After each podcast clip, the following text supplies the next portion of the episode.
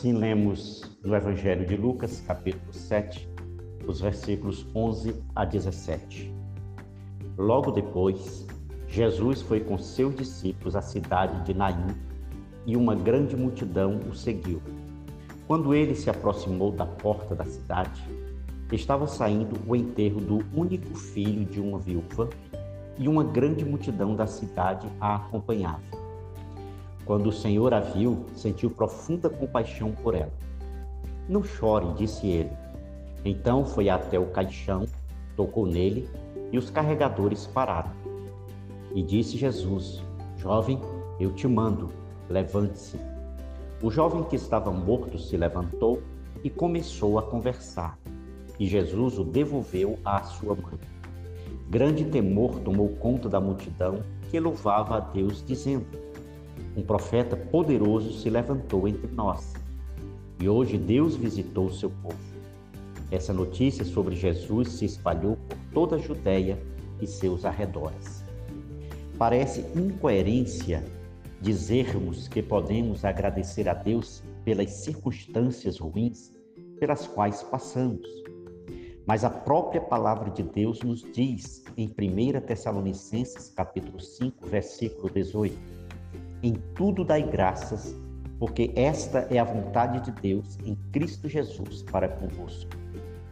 Porque podemos e devemos agradecer a Deus pelos dias pelos quais estamos vivendo. Porque além dos ensinamentos que podemos tirar para as nossas vidas, podemos também conhecer melhor o nosso Deus.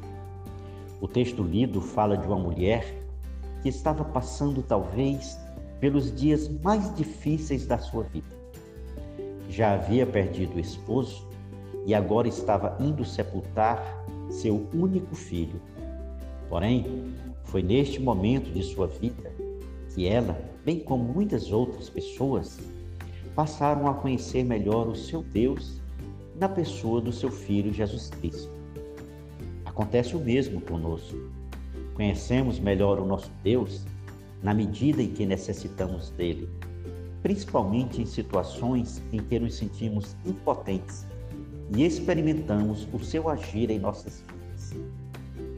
A Bíblia foi escrita para conhecermos a Deus, conhecermos a sua vontade e tudo o que ele é, fez, tem feito e fará. No texto lido, percebemos que Deus, mesmo sendo grandioso demais, o Todo-Poderoso, Santíssimo, ele é acessível. É um Deus que ama pessoas, que está no meio delas, que anda com elas, pois ele, na pessoa de Jesus, estava no meio de numerosa multidão.